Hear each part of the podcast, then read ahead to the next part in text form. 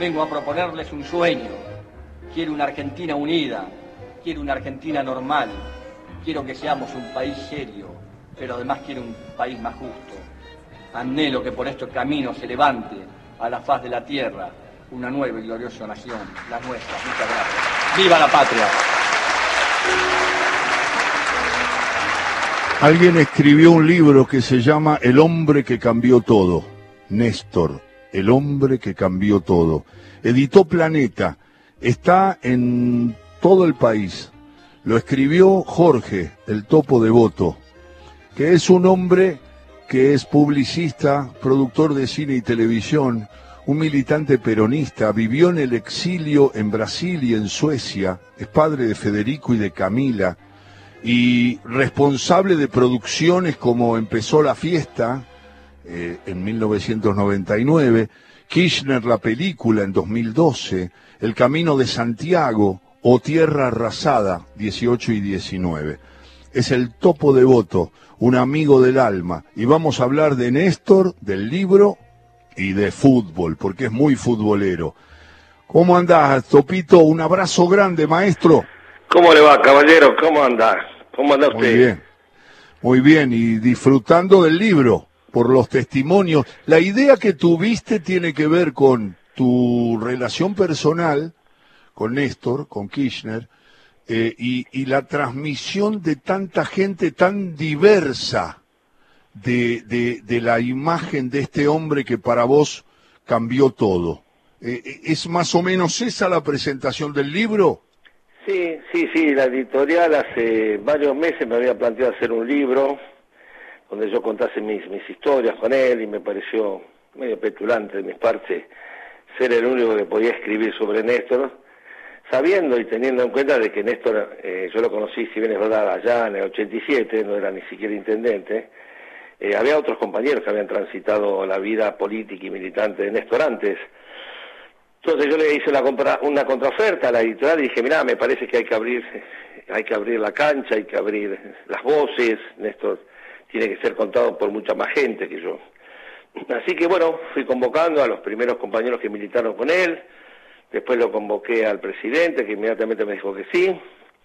Esa carta yo le, invité a participar al Papa eh, y él me respondió una carta muy afectuosa, manuscrita, diciéndome que sí, que me autorizaba y me proponía escribir la homilía de él que hizo el mismo día del fallecimiento de Néstor. Y bueno, y de ahí arrancamos con líderes latinoamericanos, Evo, Correa y diferentes dirigentes sociales de los derechos humanos, jóvenes, jóvenes que se incorporaron en la política ya a los fines de los 90, principios del 2000, El Cuervo, La Roque, Guado, Fernanda Raberta y, y Juan Cabandier, que lo conoció a Néstor aquel día histórico que entramos por primera vez a la ESMA. Claro. Y, y bueno, y después personalidades o personas que quizás no son conocidas, como el jefe de la custodia y el policía que lo custodió tanto tiempo Ah, a él. Sí, sí, sí. Y después, bueno, vos, vos ya has leído seguramente el libro, Sí. Quiroga y Saborido que hacen un relato extraordinario, eh, descontracturado de, de- de lo que fue la vida de Néstor. También lo invité a participar al ex gobernador Jorge Zapac, que tiene una relación muy afectuosa y de respeto con Néstor. Y bueno, y todos los que ahí aparecen, Eduardo Valdés, eh, Oscar Parrilli, Sí, sí. eh, bueno, dirigentes sindicales, eh, Hugo Moyano, Víctor Santamaría, Yasky, eh, y bueno, y hay una lista también larga de, de compañeros, y me parece que era la mejor manera de homenajear en este libro a Néstor, que, que todo el mundo tuviese su Néstor, su punto de vista, sus historias con Néstor, ¿no? Claro, es el topo devoto que está charlando del libro Néstor, el hombre que cambió todo. Siempre te escucho, eh, Topo, cuando charlamos personalmente o cuando evocamos a Néstor, eh, siempre eh, escucho en las notas, hoy te escuché en, en una nota, otras veces también recibo ese testimonio y vos marcas la insistencia cuando arma todo el grupo que después lo lleva al poder con las elecciones, que Néstor, en la relación personal con vos, en las charlas, en tantos debates y todo, siempre hablaba de hablar mano a mano e incluir a la mayor parte de la juventud. estaba siempre preocupado por incluir a los muchachos que habían quedado en otros procesos más complicados, muy lejos de la política. Él hablaba de los jóvenes con una gran admiración y un gran respeto. ¿Es así? Sí, sí, sí. Yo creo que Néstor veía en cada joven que convocaba un, cacho de su historia, de, de, sus compañeros de militancia ya en el secundario de Gallegos y de la Universidad de La Plata. Él sabía de que nosotros teníamos una edad de 50 y pico de años y que tenía que venir una generación atrás a empujar y a, definir la historia, el partido. Y hablando de fútbol, qué sé yo, había que definir y a los 20 entran, viste, con, con aires frescos. Y Néstor tenía mucha, yo ya lo he contado en alguna ocasión, eh, Néstor me llama una mañana muy temprano a su despacho y me dice, me, muestra que tiene una cantidad de, de fotos desde el, desde el escenario a la gente, ¿no? Me dice, mira, acá me, estoy dando cuenta de que e, eso a seis meses del gobierno de él. Me dice, mira, parte de, de nuestro discurso está pegando y está siendo convocado miles de jóvenes. Mirá los rostros, la mayoría de los que están ahí son jóvenes de menor de 28 o 30 años.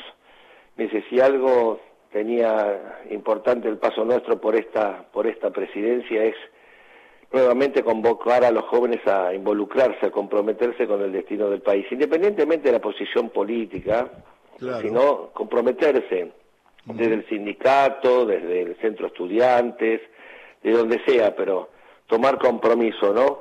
Teniendo en cuenta que veníamos de aquellos famosos años de los 90 que no había que comprometerse y los jóvenes estaban muy descreídos de lo que era toda participación política. Néstor vivía muy pendiente de todo eso. Y yo creo que tiene que ver también con sus orígenes, ¿no? Claro. Ver esos jóvenes era ver también a, los muchachos que, y a los compañeros nuestros que, empezamos allá en los 70 militar.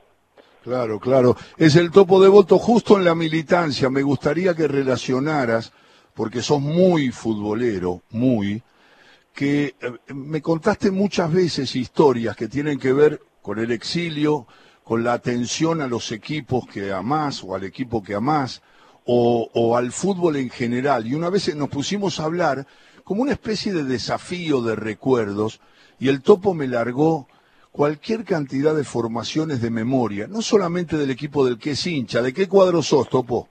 Butiche, Villar, Calix y Rolls, Coco, Telchi, Pedro González, Begley Fischer, los matadores del 68. Es Cuervo, es Cuervo, eh, de San Lorenzo. Pero... me contaste una vez una historia con tu pibe, algo que tiene que ver con una promesa, no, no, no me acuerdo bien, pero me parece que es una anécdota que en el lugar que estamos, en este café con Jorge, el topo de voto, que escribió el libro de Néstor Kirchner, me parece que es una delicia que la cuentes con detalle, topo. Mira, mi hijo tenía un año y medio, Mundial del 78, en Brasil exiliados y clandestinos. Pone situate en la situación, Argentina sale campeón del mundo y el departamento donde vivíamos un grupo de compañeros esperando nuestra salida a Suecia. ¿Dónde estabas? ¿En Brasil? En Santos, en, el barrio de Santos, más precisamente en el, en el barrio de São Vicente.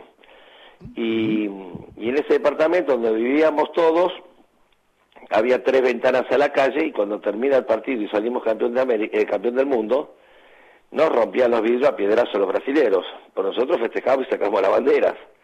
Y la verdad que mi hijo se asustó mucho, porque llovía los piedrazos en las ventanas. Y me lo llevé por el ascensor, salí por la parte de atrás y me lo llevo a la playa y había como una costanera. Y lloraba Federico. Y yo lloraba de emoción, Argentina era campeón del mundo, pero todo mezclado con lo que estaba pasando acá en relación a, los compañeros desaparecidos, a todo, vos calculás que yo tenía 24 años, 23 años. Y bueno, me lo senté ahí en una parecita y le dije, lo abracé, le dije a mi hijo, mira Federico, imagínate que no, me entendía nada, pero fue como un compromiso, dijo, mira, de adelante. ¿Qué edad tenía Federico? Un año y medio. eh, él nació el 7 de abril de 1977. Y esto era, creo si mal no recuerdo, agosto del 78, final del Mundial. Claro. Y me, le dije, de ahora adelante, todos los mundiales vamos a tratar de estar juntos. Así fue que fuimos a España, Eh, ¿Ya vivías en Suecia?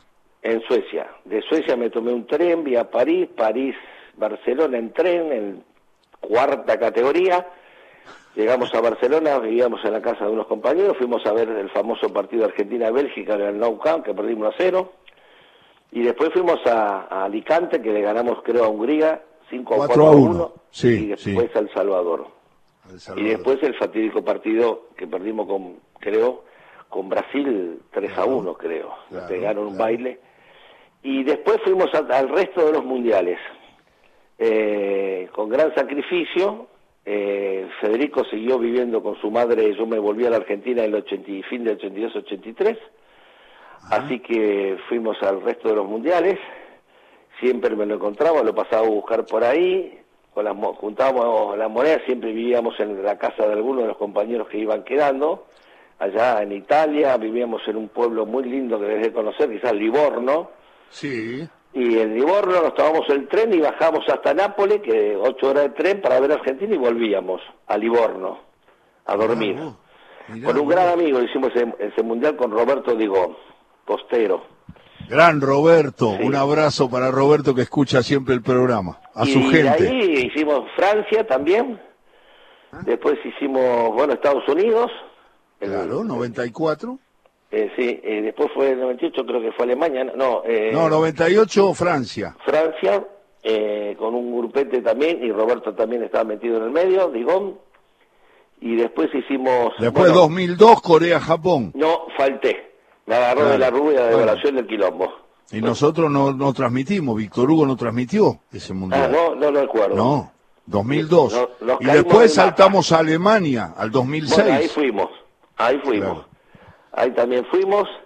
Eh, y después, eh, y después... 2010 eh, Sudáfrica. Sudáfrica falté, porque tenían el pasaje las entradas y mi socio y amigo del alma y hermano Daniel Pandolfi, el presidente Ferro, fue a ver los partidos y volvió y se enfermó. Y eso que se había dado todas las vacunas, ¿te acordás? Sudáfrica. Sí, sí se enfermó y yo solo no quería ir, así que perdí el pasaje, perdimos las entradas y no fui. Y después sí fui a, Brasil, obviamente, ¿no? 2014.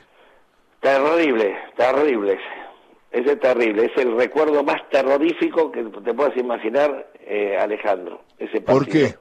Es el topo de voto que lo está contando en todo con afecto. Topo, dale, contá. ¿Por qué?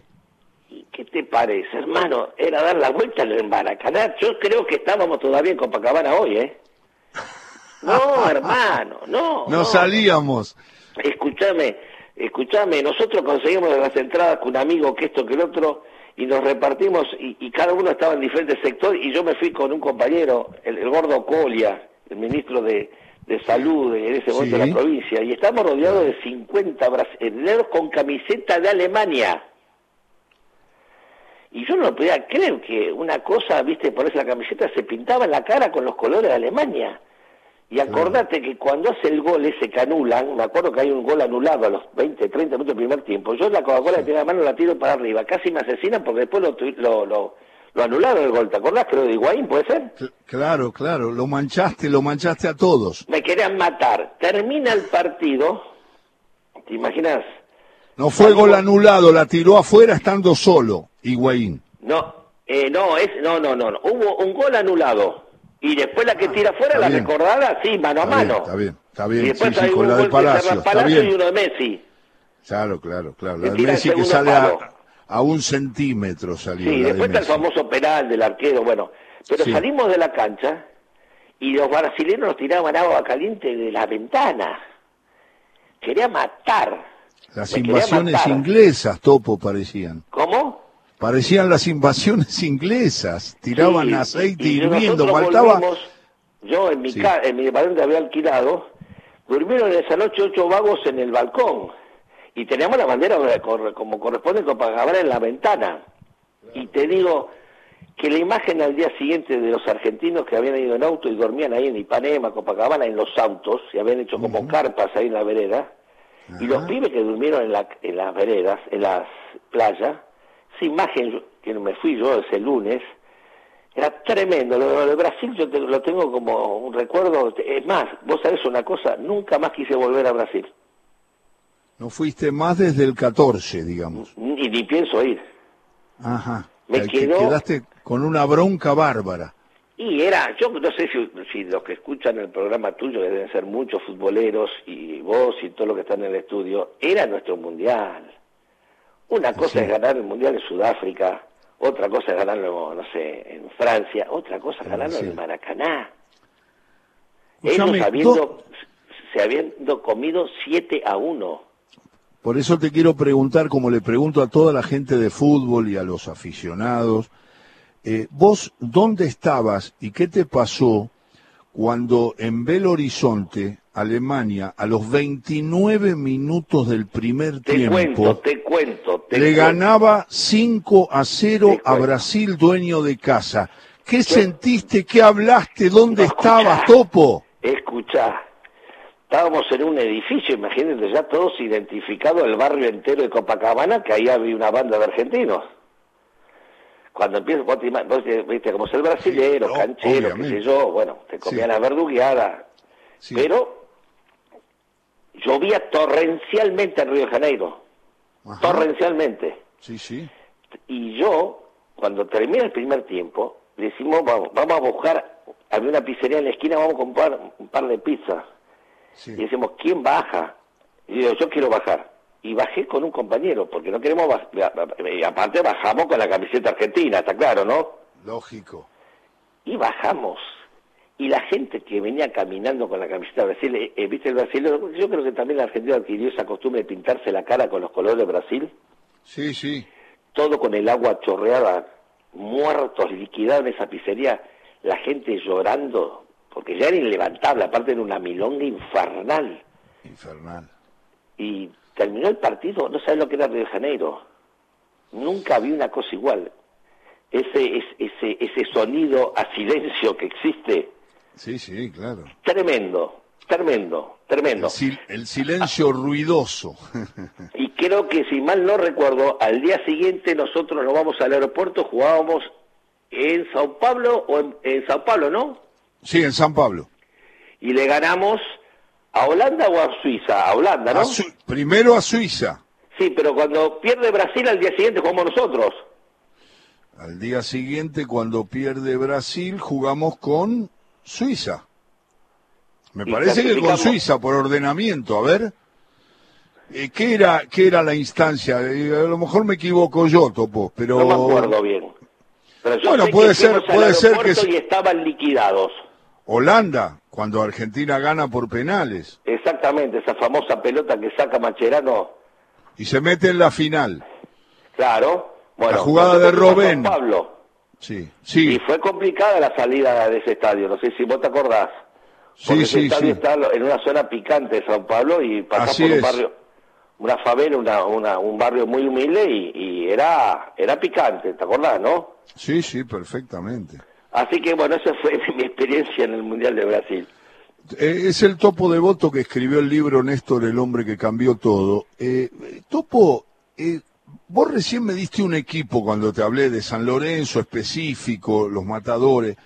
Ahora, cuando yo te digo fútbol, infancia, ¿te aparece alguna jugada, algún estadio, la relación con tu viejo, tus amigos, un, Sí, sí, un sí. ídolo? ¿Te aparece alguien cuando te digo, viste esos juegos psicoanalíticos? Digo, diga, diga sin, sin razonar. ¿Que- ¿A quién nombrarías primero o qué imagen nos darías como hincha de San Lorenzo, Mirá. de pibe? Uno de los primeros partidos, el primer partido que fui a la cancha con mi viejo, me llevó a ver cuando debutaba Casa, el buen izquierdo que perdió el brazo, ¿se acuerdan? El Manco Casa, El sí. Manco Casa que le hace un gol a Roma de cabeza, 1 a 0 en el arco de la Avenida de la Plata, En el viejo gasómetro. en el viejo gasómetro. Ese partido no me olvido nunca más. Y después de visitante, lo fui a ver en el famoso equipo que nos jugaba el Bambino Veira, Arián y Casa, Sí, sí. cuando, ¿te acordás que el 7 o 9 a 1 contra Independiente, que clasifica para Libertadores y sale campeón Independiente, ¿te acordás? Así es. Que los jugadores a veces hacían goles y la mitad Sí. de la cancha. Se sentaron al lado del palo y no jugaban el partido, Bueno, sí. ese recuerdo lo tengo muy imborrable. El, recuerdo de infancia es ese, es ese, el Bambino Veira, ajá. el Manco Casa, esos jugadores. Ya después de más grande, con 13, 14 años, los matadores, ¿no? Claro, ¿y tenés tu, tu, tu ídolo en San Lorenzo o no? ¿Tenés un jugador que llevas en el alma siempre el, de el los recuerdos? Doval. Ah, Doval. Increíble, qué Que el jugador. Loco Doval, te voy a contar una historia. El Loco Dale. Doval, estando exiliados ahí en Santos, vino un amigo, me dice, brasilero, en portugués me dice, argentino, hoy está jugando Santos contra América. Y Ajá. tiene un brasilero, tiene un argentino, Horacio Narciso Doval. Uy, sí, el Loco Doval. Que, que se hizo famoso, los jóvenes no se deben de acordar, pero vos sí, ¿por qué razón, no? El famoso accidente en el avión, que no fue él. Él, no fue él, sí, sí. fue otro Sí, sí, jugador. Otro jugador. Exactamente. Muy Famoso bueno. para patear penales. Además, muy bueno. Gran jugador, gran Sí, jugador. Bueno, y, y lo Te voy a ver. avisa, te avisa que está Doval, claro. Entonces nos vamos con un grupo de estos compañeros que yo vivía. Vamos a ver a la cancha, famosa cancha del Santo, que tenía la pared a medio metro de la línea de fleje. Una cancha medio cajón era, si mal no recuerdo. Y el loco Dovale ya estaba gordito, era sus últimos años. Y te imaginas que el loco no se iba a imaginar que detrás de la, del alambrado iba a haber tres, cuatro argentinos. que le iban- Y yo le grito al loco, Doval, ¿qué haces acá? Y se da vuelta y dice, hermano, sigo choreando unos mangos. Estaba estirando su carrera, un gran jugador como... Extraordinario, y lo fui a Muy ver hábil. cuando en el Unapar una vez hicieron en la época de Menem un, un- no sé, un campeonato de, de cinco contra cinco, ¿te acordás? Sí, sí. que hacía el loco Doval en un metro casada, de cuadrado y Ortiz. Fútbol Pero- 5. Ortiz, Ortiz la- la- no se podía creer lo que gambeteaba en un loco. espacio tan reducido. Eh, también seguí mucho, no por Néstor, a Néstor, por Racing, sino por mi abuelo, que lo seguía todo el equipo de Pesuti y lo seguí con mi abuelo, que era hincha de Racing. ¿Discutías con Néstor Kirchner de, No, de no, fútbol? no, no, era, eh. Porque Racing yo le tuve, por, por mi abuelo le tenía cariño. Cuando venía a Buenos Aires íbamos a la cancha y yo iba a Claro. Racing y siempre simpatizaba con Racing. Él era bravo, ¿eh? Kirchner Oh. era bravo, irónico. Un, un- el flaco era, era terrible en eso, era irónico, no. se reía, te cargaba. Este, era, era un, un racinguista discutidor y extraordinario. No, pero, pero eh, jugaba Racing y yo pocas cosas él dejaba de, de hacer, sí, es decir, podía pasar cualquier cosa, pero esa hora y media, dos del partido de Racing, eh, olvídate, ¿eh? Ha estado afuera del país por laburo, por Podía cosas de él, y me ha llamado a cualquier hora europea, ¿cómo, cómo va, cómo va? No, no, no, fanático, fanático, y disfrutaba mucho de la cancha, ¿sabes? Ya sé, ya sé. Topito, qué linda charla. Te agradezco tanto este encuentro porque quería hablar del libro.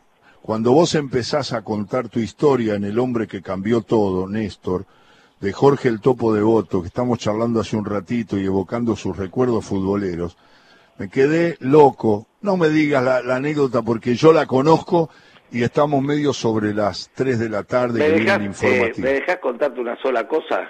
Pero déjame que diga esto nada más. Sí. El, el topo dice de entrada, vos sos Néstor y vos sos el topo, le dice Néstor Kirchner.